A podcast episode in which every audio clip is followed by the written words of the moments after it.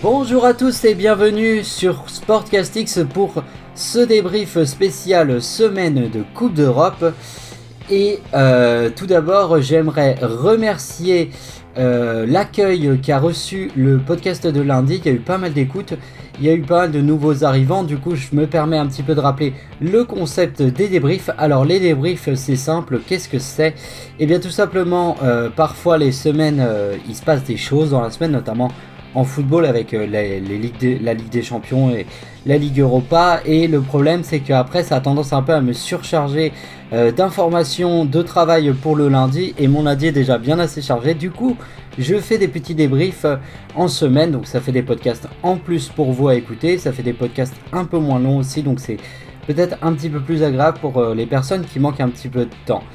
Voilà, on va tout de suite pouvoir commencer du coup le débrief par la Ligue des Champions et ce match entre le Paris Saint-Germain et le FC Barcelone.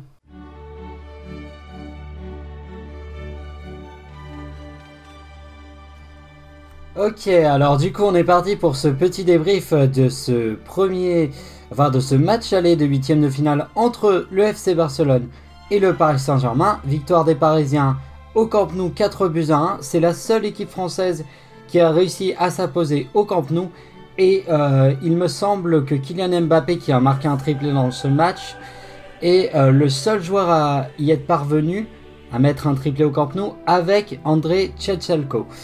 Euh, à vérifier, mais il me semble que c'est ça.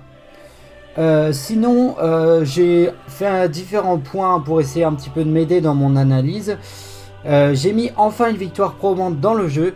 Et oui, car les Parisiens, malgré l'absence de du dieu Neymar, euh, qu'on a eu des, des débats et que ça a parlé beaucoup dans la presse française, dans toutes les émissions, les retours et tout ça.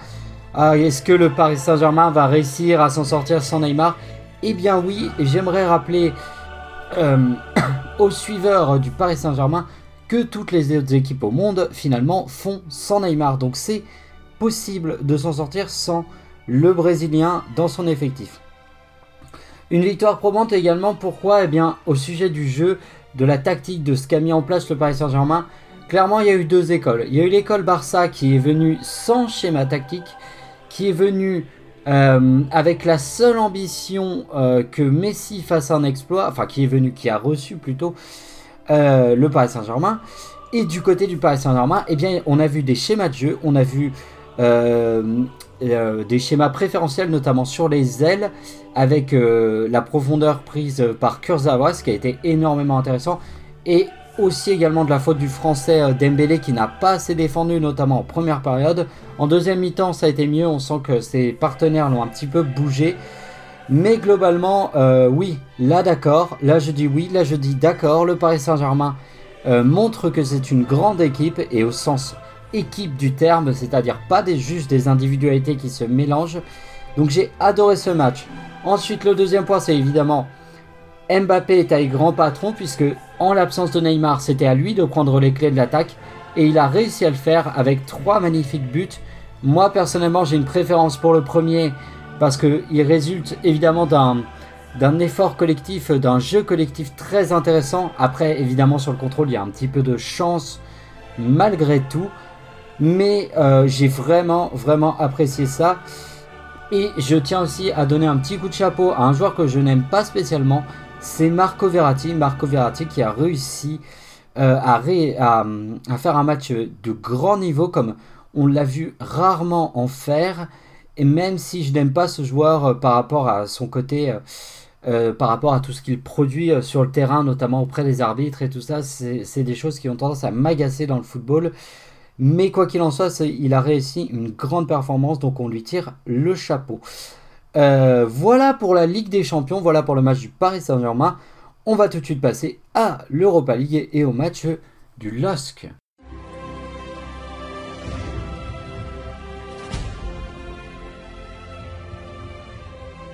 Ok, alors du coup, hier soir, euh, le, le LOSC recevait l'Ajax d'Amsterdam eh bien, euh, par rapport euh, à mon premier point, c'est évidemment des Lillois méconnaissables. Je les suis depuis le début d'année.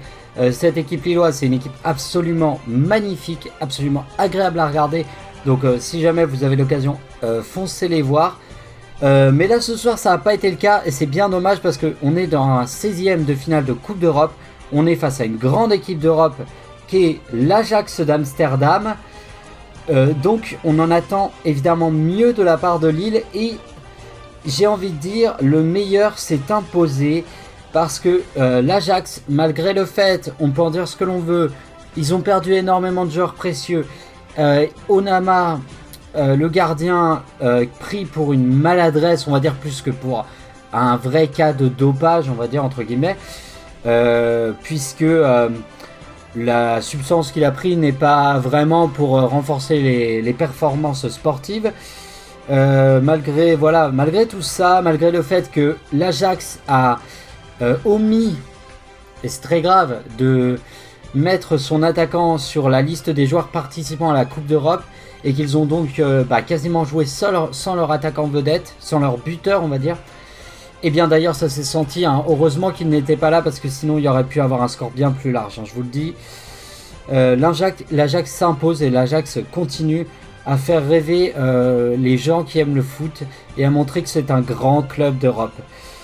Euh, du côté des satisfactions lilloises, je noterai le bon match de Renato Sanchez qui a su conserver le ballon et le très bon match également de j'ai un trou de mémoire, le gardien de Lille. Mince. ah, euh... ah, pourquoi j'ai Nyama qui me vient dans la tête? C'est plus Nyama, c'est. Euh... Ah Et maintenant j'ai Mendy, mais non. Ah, ça m'énerve. Bon, bref, du gardien de Lille, je le retrouverai pas et si je vais chercher, je vais faire des clics donc euh, ça va m'énerver dans l'audio. Euh, j'ai un gros trou de mémoire, je suis désolé.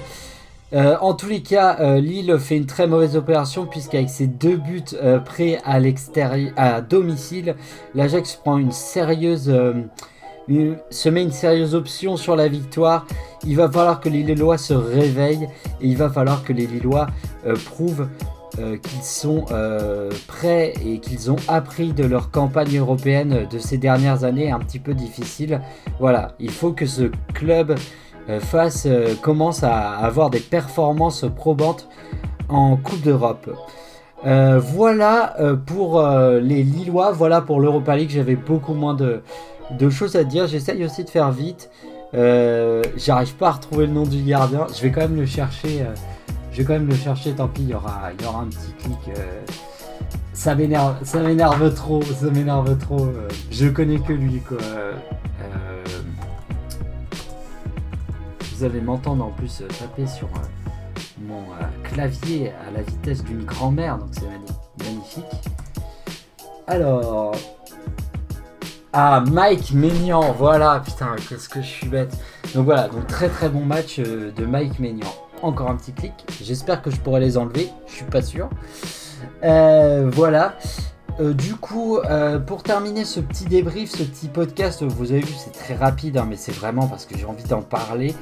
Euh, petit moment promo tout d'abord pour vous dire que ce soir, à 21h sur RMC Sport, pardon, à 20h45 sur RMC Sport 2, il y a un match de basket là où on reste dans la Coupe d'Europe, on reste sur les clubs français, avec Lasvel qui reçoit le Bayern Munich. Et il faut savoir que l'Asvel reste sur 4 victoires d'affilée, ce qui n'était jamais arrivé dans l'histoire de leur club. C'est à 20h45 sur RMC Sport 2. Si vous avez la chaîne, ne le manquez pas. Si vous aimez le basket ou même si vous avez envie de découvrir ce sport, vous êtes un petit peu curieux, je vous assure que l'Euro, l'Euro, euh, League, pardon, excusez-moi, c'est un très bon euh, point de départ pour commencer.